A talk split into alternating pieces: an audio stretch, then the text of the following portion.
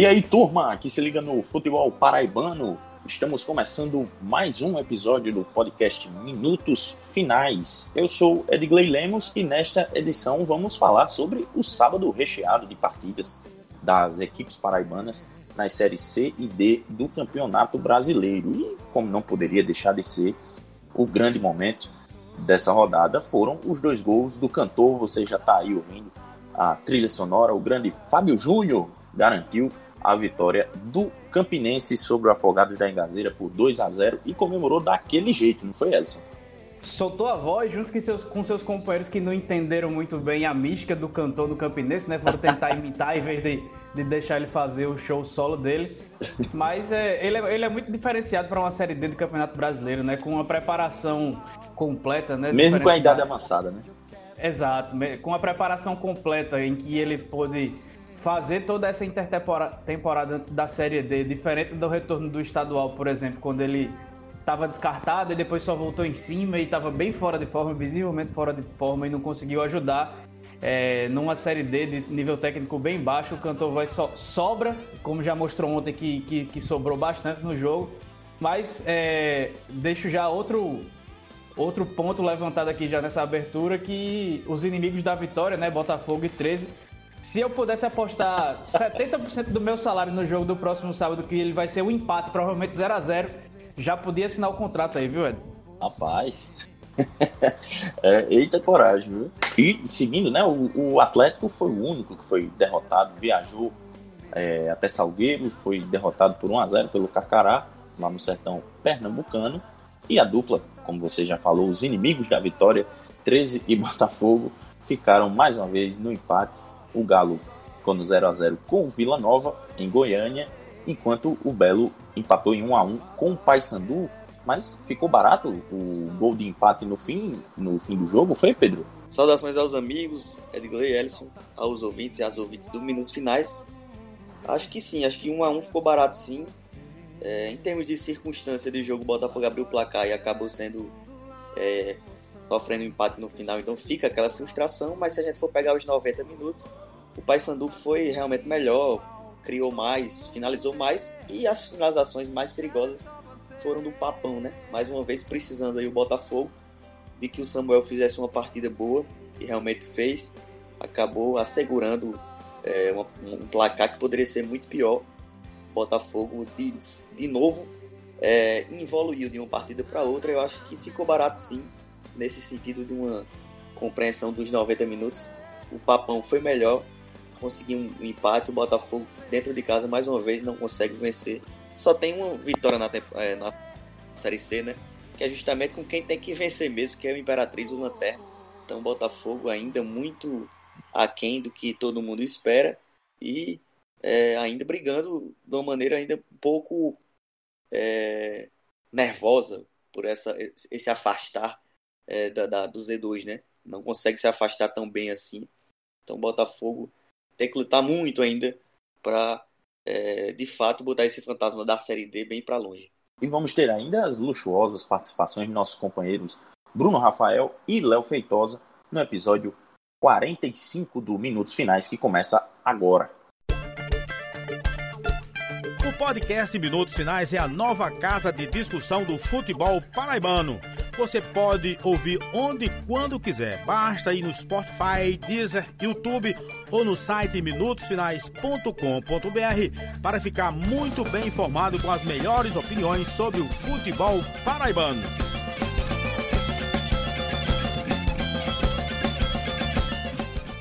De volta com a edição 45 do podcast Minutos Finais. E eu já queria começar pelo único vencedor né, do, do final de semana, é, que, que foi o Campinense. É, já adiantando que gostei do que vi do, da Raposa comandada pelo Givanildo Salles. É, o time que mostrou, principalmente no segundo tempo, né, uma intensidade muito boa na, na fase ofensiva, depois da entrada do Técio. No primeiro tempo foi mais ou menos, mas no segundo tempo melhorou bastante o time depois da entrada do Técio. E, o, o obviamente, o, o Fábio Júnior é, irretocável nos seus dois gols.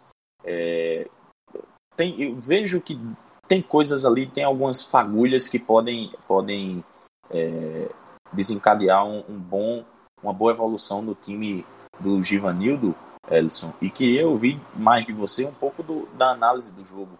É, o que é que você viu que ainda pode melhorar nesse, nesse time do Campinense ou, ou é, já está num, num estágio aceitável para esse início de Série D? Contra um adversário que venceu na estreia, apesar de não ser um dos mais fortes do, da chave, né, do, do, do grupo A3, o Campinense conseguiu se impor o jogo inteiro. É, o Campinense é, foi buscar a vitória desde o início da partida. É, por mais que muita gente ache que o esquema com três zagueiros do Givanildo, ainda mais com o Júnior Gaúcho, que também é zagueiro além de volante, ali na frente da defesa, seja, seja uma coisa muito retrancada, se você for ver o posicionamento do time em campo, não é muito, muito bem assim, né? Você fica com a retaguarda protegida com os três zagueiros mas quando o time tem a bola, ele é, é um time de aproximação, um time que, que chega com mais de um homem na frente, diferente da, do Paraibano, por exemplo, quando era só o Rafael Ibiapino que, que, que tomava todas as jogadas para si, né? Era bola no Ibiapino para ele, ele resolver.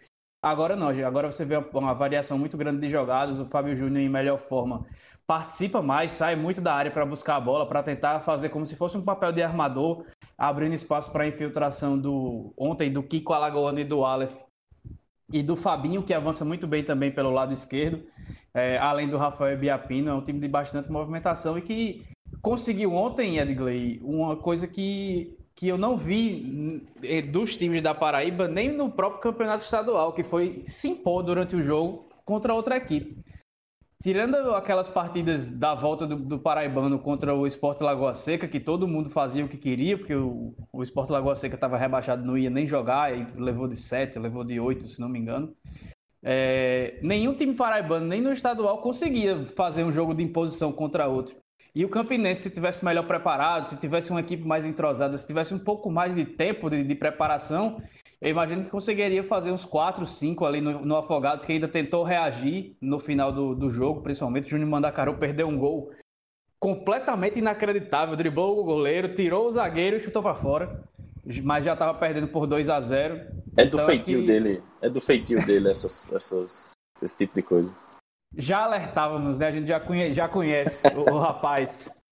Mas é, foi foi um jogo bom do Campinense e o destaque maior é essa, esse retorno, esse início de retorno da boa forma do Fábio Júnior. Né? O primeiro gol, um golaço no meio de quatro defensores, conseguiu achar um espaço para mandar a bola quase no ângulo do goleiro do Afogados.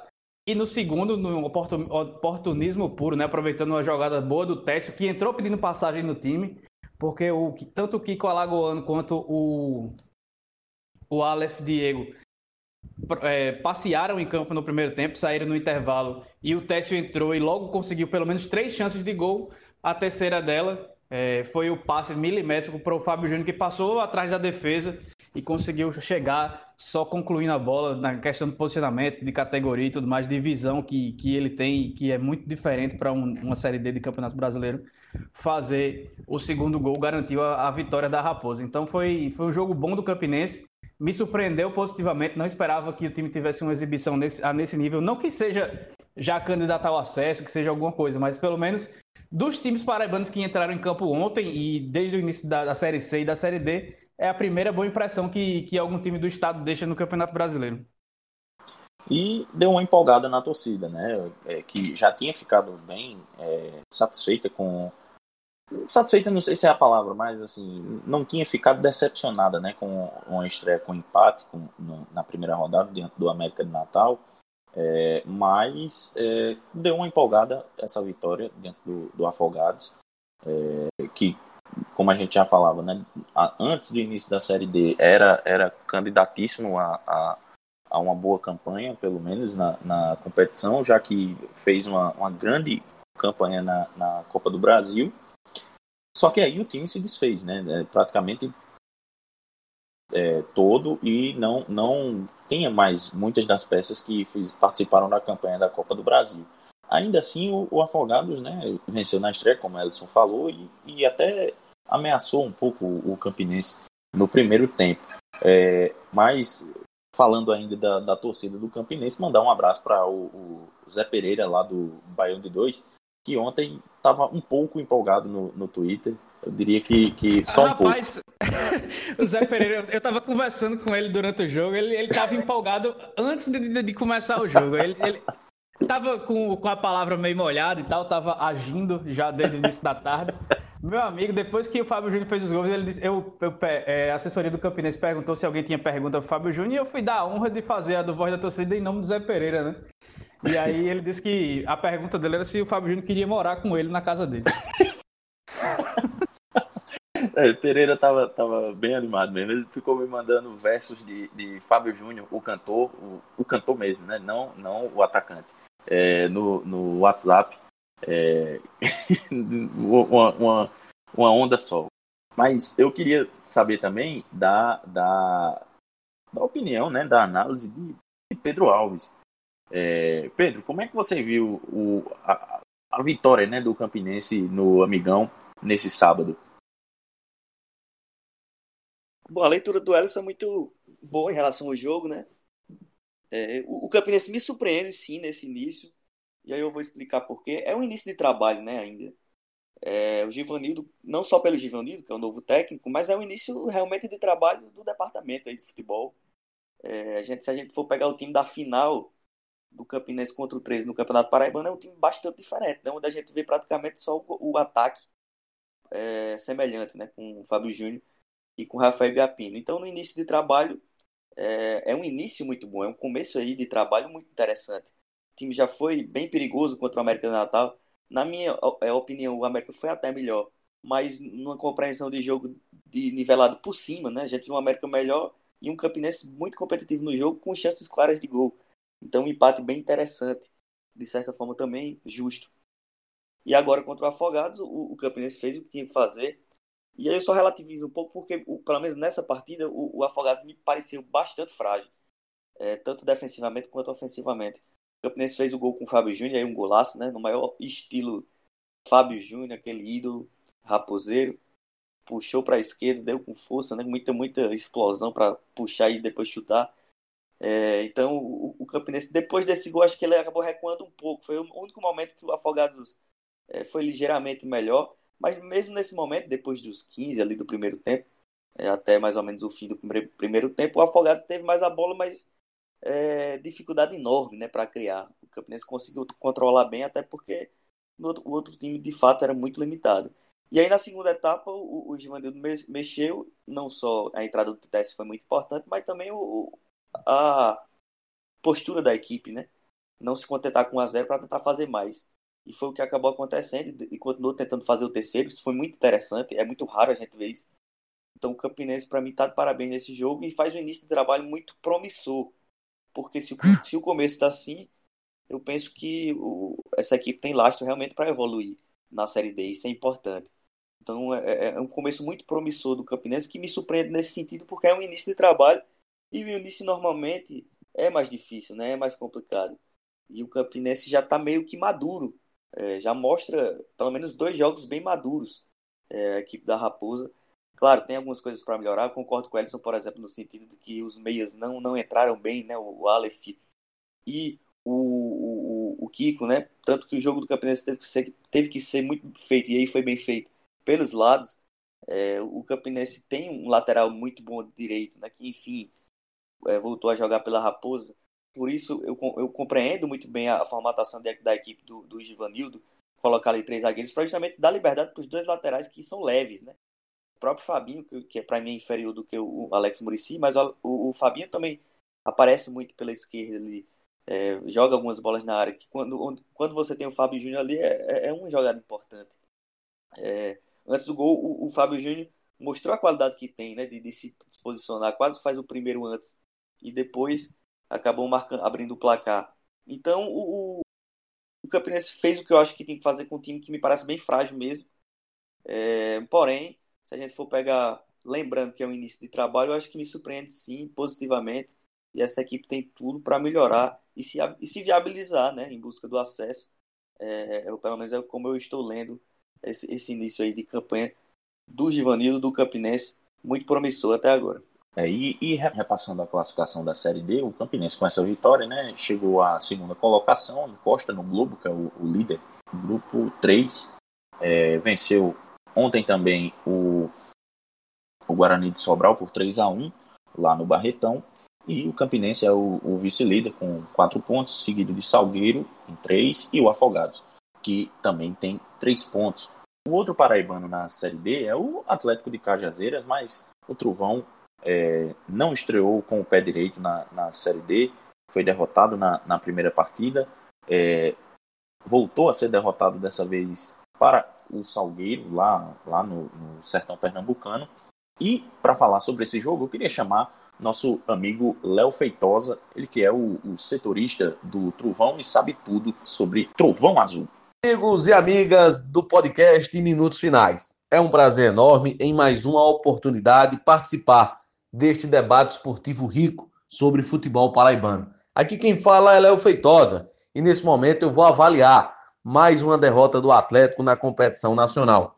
O time cajazeirense ontem perdeu para a equipe do Salgueiro, o atual campeão pernambucano, em uma partida que o Atlético foi muito melhor do que na sua estreia contra a equipe do Globo. Na estreia da competição nacional, o Atlético perdeu por 2 a 1, mas poderia ter perdido por 4 ou 5, porque foi uma estreia horrorosa, apática, desastrosa e que causou muita preocupação ao torcedor do Atlético para o futuro do Brasileirão.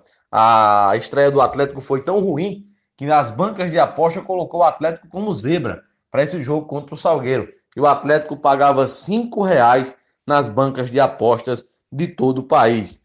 O time cajazeirense fez uma partida excelente contra o Salgueiro, muito melhor do que na estreia. Não tinha nada a ver com o time que se viu na estreia, com alguns jogadores recuperados da Covid e com o time sem desfalques. O time foi para cima do Salgueiro e teve as melhores oportunidades com Paulinho no primeiro tempo, Bruno e Jean. Infelizmente, o Atlético não aproveitou as oportunidades. E eu aprendi, meus amigos, no futebol, através de uma lição de um dos melhores treinadores que passou pelo futebol cajazeirense, Reginaldo Souza, vice-campeão pelo Atlético na temporada de 2007, que futebol não é meritocracia, é definição. O Atlético não definiu. O Salgueiro não teve muitas oportunidades, mas na única que teve, após uma falta infantil do ala esquerda da, do Atlético, o Guilherme, que causou inclusive a sua expulsão, o Atlético teve a infelicidade de sofrer um gol, uma falha de marcação do atacante Bruno. O time ainda tentou uma reação, mas infelizmente não conseguiu e o Atlético segue ineficiente nas suas ações ofensivas. É preciso muito trabalho do técnico Ederson Araújo para que o time continue evoluindo, possa botar a bola no chão, possa diminuir essa ligação direta na defesa com o ataque. Um jogador como Enesino não pode ser banco do time do Atlético. Ele foi muito mal na estreia, já entrou melhor contra o Salgueiro e não pode ser banco porque ele foi o cara contratado para ser responsável pela criação de jogadas. Então, o esquema tático utilizado lá contra o Salgueiro não favorece, por exemplo, o artilheiro Bruno, porque o time joga praticamente sem um coringa sem um camisa 10, um jogador de criatividade. E esse cara tem que ser o Enesino. Então, acho que o Enesino deve voltar a ser titular já a partir do jogo contra o Floresta na próxima quinta-feira e tomara que o time cajazeirense possa se recuperar, conquistar sua primeira vitória e iniciar a sua caminhada na direção do tão sonhado acesso à Série C. O início é muito ruim, é complicado, está difícil, mas ainda faltam 12 jogos e a diretoria comissão técnica, jogadores e principalmente a massa atleticana ainda acredita na reabilitação e na classificação para a fase de mata-mata do Brasileirão Série D. De Cajazeiras, avaliando a derrota do Atlético para o Salgueiro, Léo Feitosa para o podcast Minutos Finais. Um grande abraço. Beleza, muito obrigado, viu, Léo, por, por mais essa contribuição e contamos com você é, nos próximos episódios do Minutos Finais para trazer mais informações é, direto de Cajazeiras. Ô, ô Elson, e teve, teve gente acusando o, o trovão de, de calote, rapaz?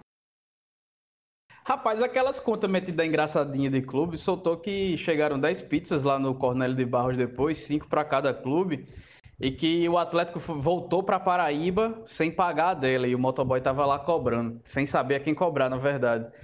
Só que aí depois eu falei com, com a assessoria do Atlético, e aí essa responsabilidade virou meme, né? E, e etc. Rodou o Brasil inteiro, aqueles perfis mais semi-oficiais da série, da série D acabaram compartilhando e tudo mais. E aí a assessoria do Atlético me explicou que quem paga as despesas dos viajantes, obviamente com um limite de gastos, é, é a CBF, de, de hospedagem, a transporte, a, a alimentação. Então, algum dirigente da CBF, se não chegou, deveria ser procurado para quitar o valor da, das pizzas lá, né? E aí o detalhe é que esse perfil que, que acabou disseminando mais a, a, a mentira, é, que foi um perfil lá da Série D, depois foi cobrar a assessora do Atlético dizendo que o clube tinha que se posicionar quanto a isso, sendo que não tem nada a ver com o clube, foi alguém que inventou e eles espalharam porque se a assessoria não desmentisse, significava que é verdade. Então, a gente tem uma inversão muito grande de valores aí, e aí já fica é, o recado para torcedores, para todo mundo que, que vê essas coisas no, no Twitter nas redes sociais, que, pelo amor de Deus, vão, vão verificar a fonte, vão saber do que estão falando, do que se trata, para não ficar criando confusão e, e ainda deixando um, um, torneio que já é bastante marginalizado com status de folclórico e de, e de irresponsável, né? Porque existem tantas coisas a se criticar né, no, no, meio do futebol, inclusive na, o Atlético já voltou a ter mais casos de, de contaminação por coronavírus, né? Já são sete em duas rodadas e provavelmente como todo mundo está treinando junto,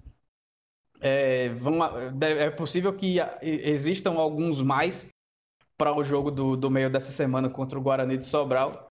Mas aí ficar inventando mentira, ficar inventando conversa, piadinha e a galera cair como se fosse verdade, incontestável, aí já, já é demais, já passa do ponto da, da discussão saudável é, dentro que a gente levanta dentro do futebol. Mas sobre o jogo, eu acho que o destaque maior mesmo é, é o Enesino, né, que chegou como grande contratação e agora que o Ederson voltou a dirigir o time à beira do gramado, ele começou o jogo no banco de reservas, entrou já depois da metade do segundo tempo, ajudou pouco então acho que o Atlético vai pagando aí por não ter feito amistosos, não ter se testado mais antes do início da Série D do Campeonato Brasileiro, né? Um time que joga e deixa jogar.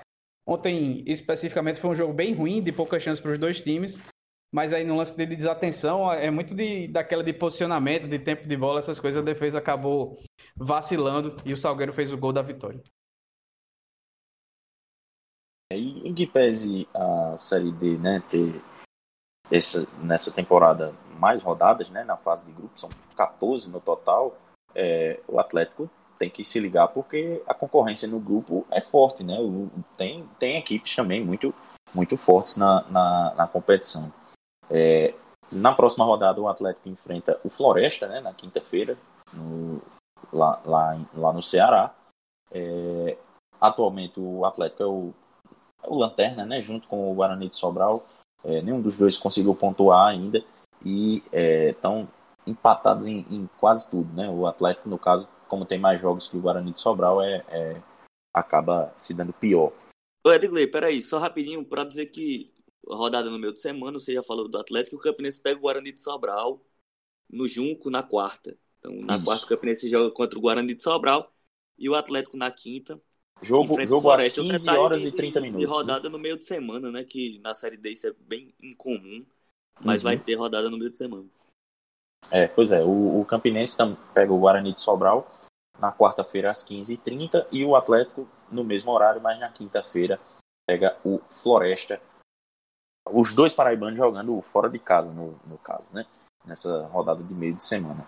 E falando agora né, da, da Série C, subindo de divisão, o Botafogo recebeu o, o Paysandu e acabou empatando em 1 a 1 numa partida que o, o Belo não foi bem, né? Mais uma vez não, não foi bem. É, o Paysandu foi melhor, mas acabou que no, o Belo abriu o placar primeiro, conseguiu ainda é, segurar o placar por um bom tempo, até que no, nos minutos finais, assim como vinha acontecendo com o 13, o Botafogo foi punido e foi punido com razão, foi Pedro? Com razão eu não sei, mas enfim, para a ideia de, de quem foi melhor. De quem, tal, de quem foi melhor for, e mereceu, né? É, Vamos dizer assim. Uma, uma, justiça nesse sentido, acho que sim, viu? Acho que o, o Paysandu, como eu falei no início, foi o melhor time do jogo. E aí vamos pegando, pegando pelo, pelo começo da partida mesmo. O Botafogo começou melhor até. criou boas chances. O Rodrigo Andrade quase faz um gol, quase abre o placar. É, mas foi um time muito moroso, muito devagar. É, rodava a bola, teve o domínio, quase que sempre da, da, na partida teve o domínio da bola, teve mais a posse, principalmente na primeira etapa. É, teve muita bola, mas muito devagar. Uma equipe que criou com muita vagareza, sabe?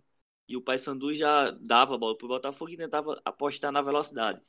E nisso, no próprio primeiro tempo, criou as chances mais perigosas, né? É, no primeiro tempo foi equilibrado, ao meu ver. Propostas diferentes, como eu falei, o Botafogo com a bola, o, o Paysandu jogando muito mais sem transição é, rápida, sendo mais veloz.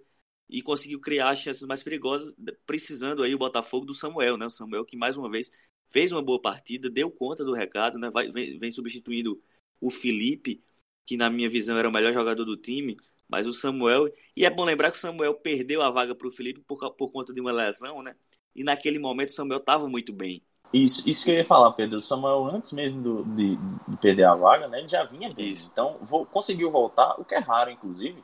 É, isso, conseguiu voltar no, no, é, no nível que ele estava apresentando. Exato, exatamente. E, e, não tem deixado é, é nada a dever ao que o Felipe vinha apresentando também, né? É, ou, ou, seja, pelo menos, pelo menos nesse sentido, o Botafogo tem uma briga boa aí por posição e que Isso. beneficia mesmo é, é o, o, o, time, né? Porque vai ter o melhor do, de, do, de cada um, né? Quando tiver à disposição. Com certeza, e, e, é bem isso mesmo. O Samuel foi muito bem novamente, como já tinha ido contra o Remo, né? Sendo importante para manutenção do, do empate lá no, em Belém do Pará e fez a mesma coisa. Fez duas intervenções assim cruciais, é, dentre outras defesas, mas duas cruciais aí para impedir o gol do Paysandu, uma no primeiro tempo, outra no segundo. Então o Samuel vai mantendo muito bem aí a, a o nível que o Felipe estava entregando, o Samuel também entrega. Voltando ao primeiro tempo foi isso, né? Um pouco equilibrado, mas o Botafogo com muita dificuldade. E, e, é, e para falar um pouco de, de questão tática e opções, eu vejo que o Botafogo ele é lento e, porém, ele, ele busca realmente é, tentar fazer o balanço defensivo, né, pra, da, da, da equipe adversária para achar o lado do campo. Só que no lado do campo do Botafogo hoje não tem peças agudas, né? Você vê o Rodrigo Andrade jogando pela esquerda, não tem tanta velocidade. O Juninho ele tem velocidade, mas ele não é uma opção técnica para aparecer pelo lado ali, para dar uma. Ele não tem o drible, por exemplo, né? Para ser mais rápido por ali. E os laterais do Botafogo, muito menos. São laterais que não chegam no fundo, laterais que não são rápidos. Então o Botafogo busca uma formatação em que os jogadores, as peças, não entregam muito bem a ideia de jogo que o Zimmermann tem. E por dentro aí falta realmente o Igor Leite entrar no jogo. E aí eu vejo como assim, como você ter o Vitinho ali de primeiro volante acaba é, meio que um desperdício ofensivo. Porque no jogo contra agora contra o Paysandu, você quase não viu o nome do Vitinho, que para mim é o melhor jogador de por dentro, o melhor, melhor meia desse time. Mas ele não, não chega perto do gol, ele não chega ali por dentro para tentar quebrar linhas, porque acaba sendo o primeiro volante, então tem outras responsabilidades. Então é meio que desperdício o Vitinho jogando ali. Tem se mostrado muito, muito um desperdício na minha visão. Voltando para a segunda etapa, Aí o Paysandu voltou melhor mesmo. Ele que teve a bola, o Papão que teve a bola, o Papão que passou a ter a proposição do jogo. E aí criou boas chances também. O Botafogo, para você ter uma ideia, só finalizou uma vez. Que foi realmente, de fato, a bola do gol. Que para mim, claramente, é aquela que a gente chama de uma bola achada, né? O Paysandu era melhor, já estava se impondo, criando chances interessantes por dentro, pela, pela, pelas alas. Tem alas mais fortes e mais rápidos do que o Botafogo, então se criou legal por ali. E no, no escanteio, numa saída que o Botafogo teve, arrumou um escanteio. No escanteio, o Lohan, mais uma vez ele.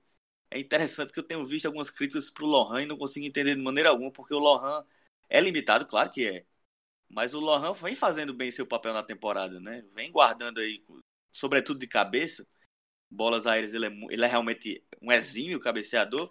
Marcou mais um e quase, e quase seria o responsável, o grande responsável por uma vitória, uma copada grande aí, porque seria uma vitória num jogo em que o Paysandu tinha sido melhor, quase consegue garantir essa vitória, fez a parte dele, mas na segunda etapa o Botafogo só finalizou aquela bola do Lohan, que foi gol, e tinha tudo para tentar segurar, mas não conseguiu, né? O Paysandu acelerou novamente, criou algumas chances, numa delas, no erro, na minha visão, ali do Luiz Gustavo, zagueiro, no escanteio, né? Um erro bastante grave, na minha opinião. Acabou é, demorando para marcar o, o atacante do Paysandu que empatou o jogo, para mim fez justiça no sentido do que foi o duelo, né? Um Paysandu realmente melhor, é, mais maduro, um trabalho mais, mais bem feito e que tecnicamente mostrou também ser melhor, criou mais, criou as chances mais perigosas. O Botafogo me parece que vai chegando, Ellison Edgley, realmente no, no seu teto, né? De fato, é um elenco limitadíssimo. O Zimmermann é, chegou depois, então é, aos poucos vai, vai tentando ajustar, né? Já acertou algumas coisas, em outros momentos acho que erra. Essa do Vitinho, para mim, é uma, uma delas, por exemplo.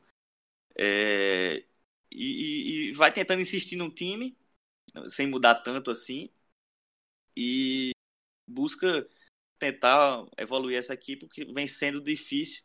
A gente viu dois momentos aí o Botafogo piorou de um jogo para outro, como eu até botei no Twitter, acho que do jogo para o Imperatriz contra o Vila Nova, o time evoluiu e isso aconteceu novamente. O time jogou melhor contra o Remo na rodada passada do que jogou contra o Paysandu, portanto não teve uma evolução. É, e dentro de todo esse trabalho do Zimmermann, no fim das contas, o Botafogo só conseguiu uma vitória contra o Lanterna, né? Aquela vitória que tem que ser, tem que ser concretizada. É, o time realmente não, não, não vem se tornando, vem melhorando, vem sendo competitivo de alguma maneira, competindo os jogos, mas não consegue se viabilizar aí para é, vem dependendo muito dos outros, né? O Botafogo. O Botafogo está nessa condição ainda porque 13 Imperatriz no momento têm sido piores. Mas o Botafogo não consegue viabilizar mais vitórias e isso preocupa, de, de, de com certeza, é, o elenco, a diretoria e o torcedor tem que estar preocupado mesmo, porque nesse momento o Botafogo vai dependendo aí bastante para manter o lugar que está, muito porque Imperatriz e 13 não pontuam. Então, é, falta, falta peças, falta sim, e falta também um pouco mais de, de, de letalidade aí na hora de, de, de, fazer gols, que também vem fazendo poucos, e de sustentar o resultado, que já vem sendo um problema do clube né, há muito tempo. Então, é, parece muito mais um legado aí, o Botafogo, que melhorou sim, mas ainda está muito aquém, inclusive para a luta para se manter. É, precisa melhorar para, quem sabe, manter-se na Série C. Né? É, o Botafogo, é, Pedro pontuou muito bem como é que se desenrolou a partida, e aí eu, eu venho só a, a acrescentar a, a, alguns pontos, né? Acho que o Zimmermann já vai para seu oitavo jogo, né? Ele, ele assumiu o time na, na estreia para começar a Série C do Brasileiro. É, então, acho que já passou o momento de conhecer os jogadores e de e de decidir o que é que quer. Ele deixa muito claro que a briga do Botafogo é contra o rebaixamento, mesmo que, que por, por, incrível que pareça, mesmo implicitamente, ele deixa claro qual é a situação do Botafogo. Então ele, ele entra jogando para não perder e não tem vergonha de, de, de, mostrar isso. Se conseguir ganhar, beleza. Se não, tudo bem também. Se sair com empate, tá tudo bem. Porque o Botafogo é um time que ocupa muito pouco o campo defensivo em qualquer momento, o campo ofensivo, no, em qualquer momento do, dos 90 minutos. Então, o Botafogo é um time que fica na defesa e existe um, um espaçamento muito grande entre os atacantes e, e, e os meio-campistas e a saída de bola. É um time que, que joga muito espaçado, então não existe uma conexão entre os setores, não existe um, uma subida em bloco que, que o time tenha uma, é, uma equiparidade, é uma, é, que se equipare numericamente com, com o adversário em, em algum lance de ataque. Então são, é sempre o Ramon e o Lohan brigando o Rodrigo atrás, vindo de, de trás, o Rodrigo Andrade vindo de trás, errando muito passe, e o Igor Leite, que já mostrou que, que não dá para, pelo menos nesse momento, ele ser titular absoluto da equipe, né? Então tem que tentar uma variação, outra variação de jogo, tem que tentar mudar. E essa questão de variação de jogo, o Zimmermann não tem. Ele só tem um jeito de jogar, que é esse jeito de jogar para não perder, de jogar fechado, jogar quase todo é, recuado no campo defensivo. E mesmo quando, quando precisa atacar, ele não, ele não muda. Quando, quando deveria fazer o resultado, ele, ele não muda o jeito de jogar da equipe. Além disso, é, ontem ele fez, se não me engano, duas alterações. É, concordo que o banco de reservas do Botafogo é, é, é, limitado e não dá a opção de mudar jogo e nem de, de mudar é, o nível técnico da equipe, a não ser para pior.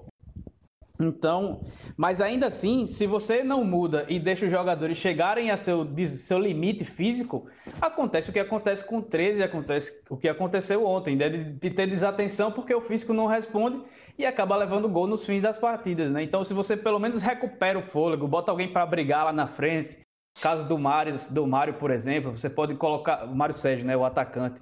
Você pode tentar testar outras opções de jogo para tentar segurar um resultado e você tá com 1 a 0 contra um time que depois dos 35 minutos do segundo tempo tá com um homem a menos, você não tem nenhuma justificativa para perder o jogo. Então também tem que entrar já na conta do treinador, do treinador os eventuais insucessos. Então acho que é, o resultado de ontem também passa pelo, pela pouca pela pouca ação do Rogério do Rogério Zimmermann é, na equipe é, durante a partida, porque não foi só ontem que isso aconteceu, né? Já, já vem de vários jogos. Ele mexe pouco, ele não muda a, a estratégia de jogo da equipe. Então é, é algo que já tem que começar assim a, a, entrar nessa balança. Não, obviamente ele não é culpado de absolutamente nada, mas sempre tem que cada um tem que arcar com sua parcela de responsabilidade, né? Então já chegou o momento de, de, de colocar o, o Zimmermann nessa conta também do, dos fracassos do Botafogo. É, você falava, né, Ellison? Ele só fez duas substituições. É, entraram o Erivelton no lugar do Igor Leite e o Diego Rosa na, no lugar do Ramon, não é isso? É, e isso, isso. como, é, como é que vocês viram a estreia do, do, do Rosas? É, ele pouco foi acionado, né? Teve pouco tempo. É... Errou pouco também, né? Às vezes pegou na bola, mostrou até que não, não não, pelo menos não errou muito. É, mas, mas teve pouco tempo, acho que não dá nem pra analisar legal, não. É só lembrando que o, o Zimmermann não jogou, não fez a estreia, né? Foi o Varley contra o Ferroviário. Então acho que ele tem sete jogos, se eu não me engano. Mas, de fato, é, concordo demais com o que Ellison falou. Tem que buscar outras alternativas, né? Me parece que o time chegou no, no teto aí com essa formatação. É, eu acho que o Goleto não vem, não vem rendendo, não vem, não tem porquê ser mantido e não dar uma chance para pelo menos o Vitinho chegar mais para frente, né? Dando, botando o outro volante ali mais, mais pegador para ele ter uma, uma, uma, uma liberdade maior, visto que na minha visão pelo menos é o melhor meia desse time. É o cara que consegue achar melhores passes, tem o drible, né? Ele tem o drible. Ele, ele tem a quebra de linhas pelo drible, pelo drible, que é uma coisa que o Botafogo quase não tem mais, né? É, não tem o Kelvin, então quase não tem mais isso. Rodrigo Andrade também, na minha opinião, muito mal, de novo, novamente mal. É, jogando mal, errando as decisões, errando passes. É, então é, como eu falei, laterais que pouco ajudam para jogar, para o jogo se alargar. O Botafogo tem, não tem peças com essas características, mas vai buscando isso e quando você não tem uma peça e uma ideia, acaba não tendo as peças para conduzir essa ideia, fica um time previsível e moroso, né? Que é o que aconteceu ontem contra a equipe do Paysandu.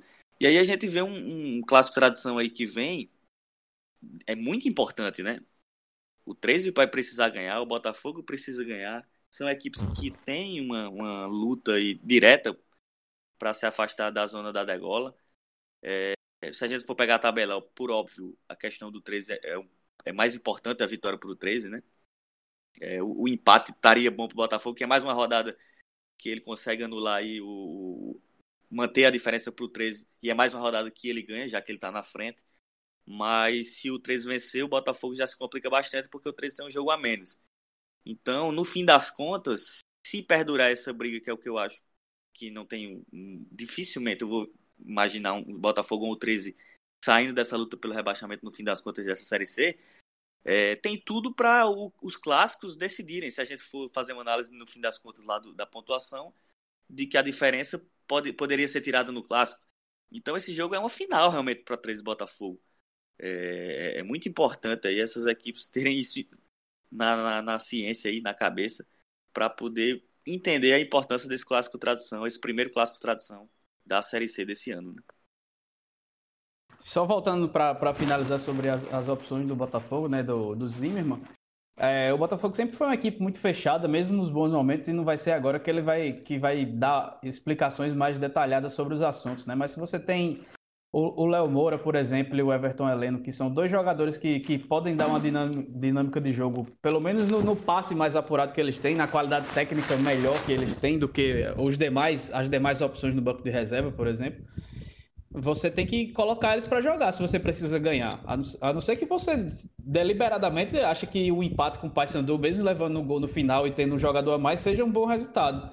Então, realmente não tem muita, muita explicação para o que, que acontece de, de não mexer na equipe, é, pelo menos não de fora, né? De, de dentro a gente dificilmente vai, vai conseguir alguma resposta nesse sentido, né? Porque se você tem o Everton Heleno, tem o Léo Moura no banco para nem, nem utilizar, então você não leva para o banco, ou você diz que está levando, mas eles não estão correspondendo e tudo mais, mas isso aí é, é é, é uma situação que dificilmente a gente vai ter alguma, algum esclarecimento a respeito disso e quem sofre mesmo é o torcedor botafoguense que tem que rezar todo dia porque, pelas fases de Imperatriz e 13 para que elas se mantenham, viu? Porque só Imperatriz e 13 seguram é, o Botafogo na situação atual que ele está, é, fora da zona de rebaixamento. É, e, e, falando do, do 13, né? Você falou até aí do 13, Elson. É, o Galo foi até Goiânia e enfrentou o Vila Nova, que é uma das equipes que briga na parte de cima da tabela, briga pela, pelo, pela classificação à próxima fase.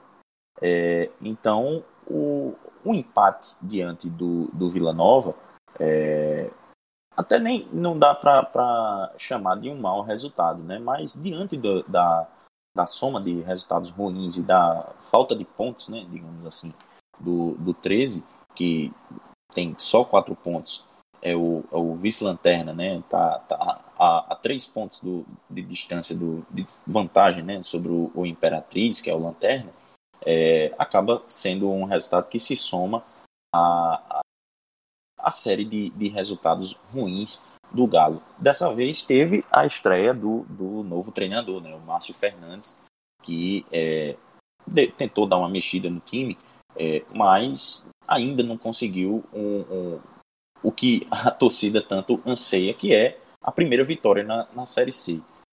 O nosso companheiro Bruno Rafael vai trazer a análise dele e aí depois eu quero ver a análise de Ellison Silva.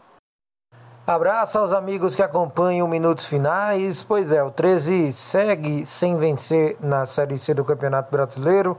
Galo vem de mais um empate na competição. Já é o quarto seguido sete jogos sem nenhuma vitória, só que dessa vez não foi aquele empate com gosto de derrota como muitas vezes vinha acontecendo no Galo da Borborema. Foi um empate consistente, um resultado interessante para quem quer buscar pontos fora de casa, só que um empate ruim né, para a tabela de classificação, mas um ponto que pode ser precioso no futuro caso o Galo venha fazer o seu dever de casa nas próximas partidas. 13 empatando com Vila Nova fora de casa, uma equipe que só tinha vencido, estava 100% nos seus domínios, brigava na parte de cima, brigava não, briga, né, na parte de cima da tabela do Campeonato Brasileiro da Série C, e o 13 conseguiu arrancar esse empate. Teve boas chances para até abrir o placar, mas também tomou um certo sufoco principalmente no início da partida, no início do segundo tempo e também no final do segundo tempo. Tanto é que o goleiro Andrei, na minha opinião, foi o melhor em campo, fez duas ou três defesas que o torcedor do 13 pôde comemorar como verdadeiros gols, porque o goleiro do Galo salvando a equipe.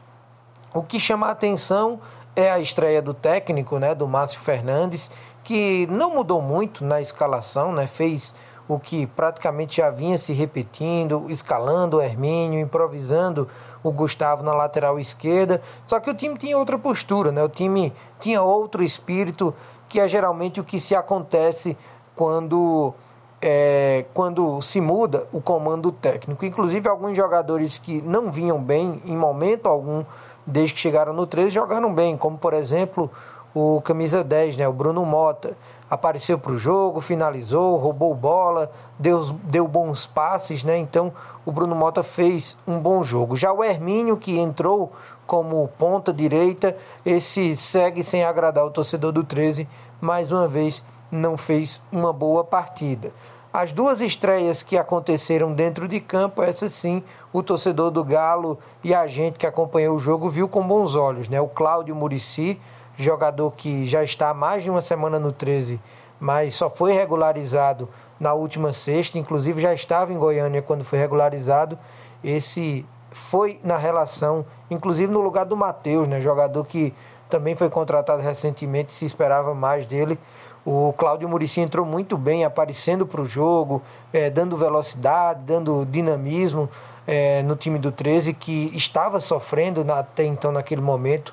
Com o Cláudio Murici, o 13 passou a buscar mais o ataque. E também o Douglas Packer, né, jogador que vem para suprir essa necessidade de camisa 10. O Douglas também entrou bem, sofreu faltas, deu passes, finalizou, prendeu a bola e foi o que deu tranquilidade nos minutos finais no time do 13, que tomou um sufoco e aí todo mundo ficou naquela apreensão, né? O que vai acontecer, já que o Galo vinha tomando muitos gols na reta final. Não deu ainda para ver o dedo do treinador. Eu esperava mais do Márcio Fernandes, tanto na escalação como nas modificações, ele não arriscou tanto, mas também, também temos que dar o desconto, né? Foram apenas três treinos com a equipe, dois em Campina Grande e um já lá em Goiânia, onde não dá para fazer muita coisa, está com elenco reduzido, está em véspera de jogo, teve também o desgaste da viagem, mas já deu para ver uma postura diferente. O Márcio, que na sua entrevista após a partida destacou né, que pediu para o elenco, pediu para o time né, marcar mais com as linhas adiantadas para não é, sofrer tanto como foi na reta final onde o Vila Nova engoliu o 13 e foi para cima mesmo do Galo da Borborema, mas naturalmente os jogadores, lembrando de tudo que já tinha acontecido, recuaram muito o 13 e o Galo passou por esse sufoco. Agora é pensar no Botafogo, o 13 terá pela primeira vez com o seu novo técnico uma semana cheia de treinamentos, da segunda até a sexta, com possível chegada de reforços. A gente tem a informação de que dois deles já podem estar se apresentando essa semana, dois para o setor de defesa. É, o Jairo, né, que esteve defendendo a Peri Lima esse ano, e o Jean Pablo, zagueiro que está chegando da Inter de Limeira, então jogadores que chegam para reforçar esse bloco defensivo. O Breno Calixto possivelmente vai estar voltando também, zagueiro que estava de quarentena por conta de Covid-19. Para essa partida, o 13 perde o lateral Léo Pereira, né? Que tomou o terceiro cartão amarelo nesse jogo contra o Vila Nova, mas vai com o Gustavo na lateral direita e pode, quem sabe, contar com o Gilmar voltando na lateral esquerda, atleta que está no DM, e também o Thales, né, que já entrou nessa última partida, já, quem sabe, o, o lateral esquerdo possa aguentar os 90, os 90 minutos de uma partida. Mas de resto é isso no 13 Futebol Clube. Conseguiu, como eu disse lá no início, um bom empate, um bom um ponto precioso, mas ponto esse que a gente só vai saber se foi precioso ou não no final, quando fizer as contas finais para saber qual será a briga do 13 nessa Série C. Que por enquanto é lá na parte de baixo para não cair, mas lembrando que a cada três rodadas a tabela da Série C se atualiza e a gente fica vendo quem briga na parte de cima e quem briga na parte de baixo. Um abraço a todos e até a próxima aqui no Minutos Finais. Ô, ô Elson, e aí, o que é que a gente pode, o que é que você ainda pode destacar é, é, desse empate do 13? Teve gosto de vitória, teve ou teve um gosto amargo diante da, da do adversário, diante da situação que vive o Galo? Gosto de vitória o 13 já não sente há muito tempo, né? Mas é, é, eu acho que teve um gosto de empate realmente de algo que não que foi o que dava para fazer. É, eu vi os melhores momentos e, e, li algumas, algumas análises, né? Porque eu estava no mesmo horário, eu estava acompanhando, estava entre o jogo do Belo e o jogo do Trovão, estava acompanhando esses dois. É, então, é, acho que o Márcio Fernandes optou por um, uma mudança de estratégia que era impensável, por exemplo, com o Moacir Júnior, que é a escalação de três atacantes, né? Botou o Hermínio, o Gilvan e o Douglas Lima no ataque, botou o, colocou o, o Bruno Mota como meio-campista, o Bruno Mota que é um, um, meia que chega um pouco mais, mais, mais no ataque, né? Teve até as melhores oportunidades de gol do Galo. foi o time que sofreu pouco perigo, que criou algumas oportunidades perigosas, então já deu para ver pelo menos uma postura da equipe, mesmo que com apenas três, três treinamentos é, do, do Márcio Fernandes é, à frente da equipe do Galo, né? Então, pelo, eu, eu acho que, que vendo desse ponto de uma equipe que estava extremamente, que está, né, extremamente fragilizada, que não conseguiu vencer ainda na competição, que mudou de treinador, eu acho que para esse jogo contra o, o Vila Nova pareceu realmente ser alguma coisa que foi o, o limite que conseguiria e está de bom tamanho o empate. Se for analisar, por exemplo, como é que chegam as duas equipes para o clássico de tradição do próximo sábado, acho que o 0 a 0 do Galo empolga mais do que o 1 a 1 do Botafogo. É, então acho que, que ficou de bom tamanho aí para o Galo da Borborema esse empate. É, ainda, se, vencer o Imperatriz naquele jogo atrasado, não sai da zona de rebaixamento. Mas acho que de desempenho contra a equipe que está lá dentro do G4, acho que foi um, um resultado importante aí para o 13.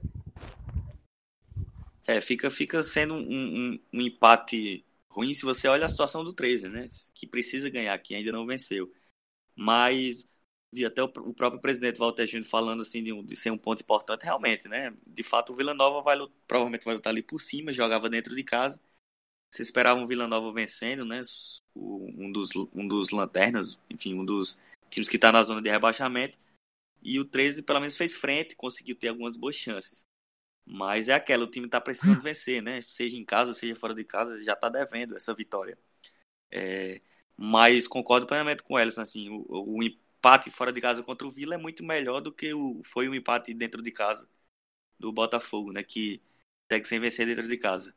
Então o 13 vai jogar em casa contra o Botafogo, chega numa situação um pouco psicologicamente assim um pouco mais tranquila, eu, eu vejo, no sentido dos resultados anteriores.